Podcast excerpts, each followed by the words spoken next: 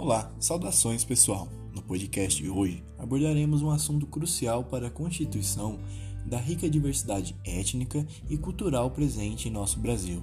Meu nome é Ariane Lima e sou aluno do curso de História da Universidade Estadual de Maringá. E hoje falaremos primeiramente neste podcast como ocorreu o processo imigratório no território brasileiro e posteriormente nos aprofundaremos especificamente na imigração do território paranaense. Além disso, ao final deste assunto, transcorreremos também sobre o povo negro no Paraná e falaremos deste povo dando um enfoque na história negra no território paranaense e a colaboração social, cultural e material que essa população forneceu no nosso estado.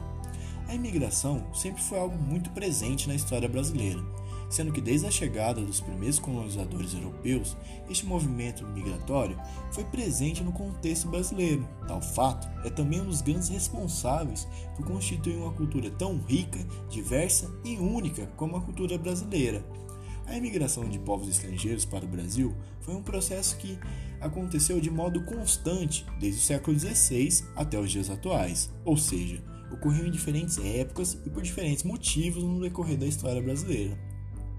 Os motivos que estimularam esse processo migratório para o território brasileiro são variados. Entretanto, um fator que é inerente na maioria dessas ocasiões são os fatores econômicos, que por vezes se sobressaíam até fatores morais, como é o caso da imigração forçada das populações africanas em direções às Américas, para fins escravocratas no período colonial. O Brasil não foi uma exceção dessa realidade milhares de nativos africanos foram trazidos em navios negreiros para o nosso território, para virar mão de obra escrava nos ciclos econômicos predominantes da época. Com o fim da escravidão iminente, devido à lei Eusébio de Queiroz, que proibiu o tráfico negreiro no ano de 1850 no Brasil, os grandes fazendeiros se depararam com um novo entrave. A falta de mãos em suas atividades agrárias demandaram que os mesmos iniciasse a procura de novas alternativas para tal tarefa, sendo que a contratação desses recém-libertos era uma carta fora do baralho, por puro orgulho mesmo dos ditos homens bons da época, que não aceitavam a liberdade dos povos negros e queriam o perpetuamento da escravidão. Logo, a imigração foi uma solução para tal demanda. Além desse motivo, outro motivo que alavancou o movimento imigratório foi o discurso de embranquecimento da população brasileira era uma pauta recorrente e muito popular nas elites da época.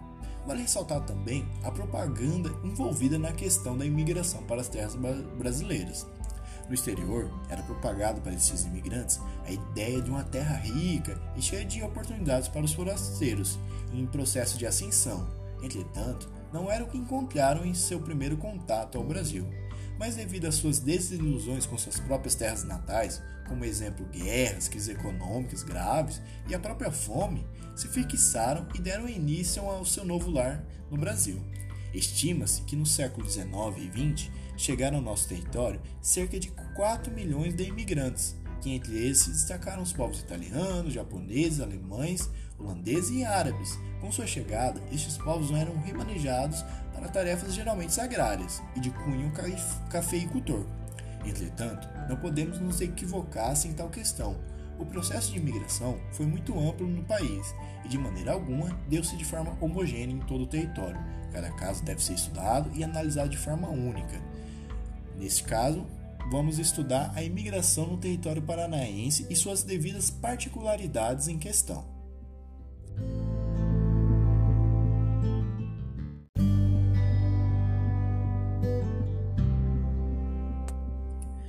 A imigração no Paraná aconteceu de maneira tardia. Ainda no século XVIII, o Paraná possuía uma baixa densidade demográfica em seu território provincial. Entretanto, com a política de incentivo à imigração, o Estado aderiu à sua população novos povos em sua Constituição. No Paraná, estes novos imigrantes chegavam na condição de colonos e tinham a obrigação de cultivar as terras que residiam e construir suas próprias moradias e auxiliar os pontos de pousos utilizados pelas tropas tropeiras do século XVIII, que, que iriam em direção às feiras paulistas. No território paranaense ocorreu particularidades diferentemente dos outros estados do sul, que estabeleceram as colônias de uma única população estrangeira. No Paraná, este processo ocorreu de maneira mútua, sendo que nas colônias construídas no território paranaense era possível encontrar mais de uma cultura e etnia na mesma colônia. O Estado paranaense recebeu cerca de 47 mil poloneses, 19 mil ucranianos, 13 mil alemães e 8 mil italianos no decorrer deste processo, que se espalharam por todo o território paranaense.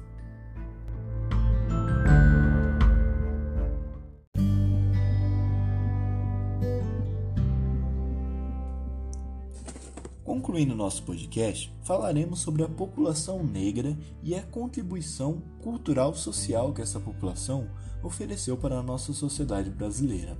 Sua trajetória foi marcada por muita luta e sangue desde a sua chegada no território brasileiro. Foram mais de 300 anos de escravidão sofrida por esta população, que foi encarada com muita luta e resistência por estes povos. Em nenhuma hipótese, o conformismo foi alguma característica dessa convivência. A prova de tal fato é a existência de vários quilombolas por todo o país. Essas comunidades, que tinham o objetivo central de fornecer abrigo aos escravos fugitivos, organizados por outros negros que buscavam uma fuga de tal regime escravocrata vigorante no Brasil. Contribuição do povo negro na formação da sociedade brasileira abrange diversos setores, desde alimentação, fala, religião, medicina e cultura em geral. E é possível encontrarmos características africanas em todas as áreas culturais brasileiras, pois a mesclagem cultural é algo real e sólido em nossa cultura. A cultura africana é sem dúvidas um pilar da formação de nossas tradições. Somos filhos do resultado dessa mistura tão rica e devemos lembrar constantemente desta luta, jamais deixá-la ser esquecida ou ser alterada por figurões ou pensamentos reacionários. Vale ressaltar a existência de vários quilombolas por todo o estado do Paraná, comunidades essas que permanecem até os dias atuais, sendo um símbolo de resistência e que preservam a cultura de seus antepassados africanos de modo ancestral. Vivem um sistema análogo ao cooperativismo e se ajudam para sua subsistência. Essas pequenas comunidades, no entanto, nos dias atuais, se encontram à mercê da figura do Estado, uma vez que a falta de infraestrutura e assistência estadual é um dos agravantes para dificultar a vida dos quilombolas.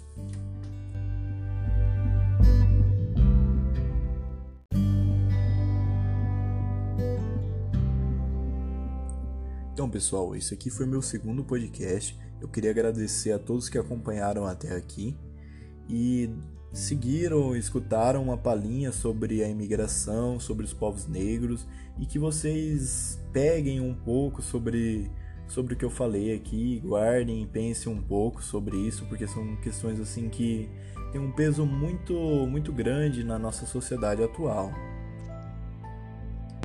E é isso, pessoal. Eu gostaria também de ressaltar aqui para a gente não se esconder e não esquecer da nossa história.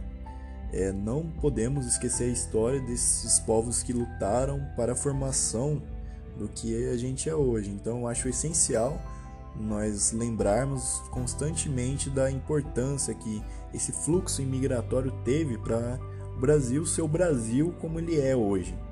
Então acho essencial lembrarmos constantemente dos povos negros, dos povos imigrantes que chegaram no Brasil e ajudaram a formular essa cultura tão rica e tão única que é o nosso Brasil atual. Enfim, muito obrigado. Tchau, tchau. Até mais.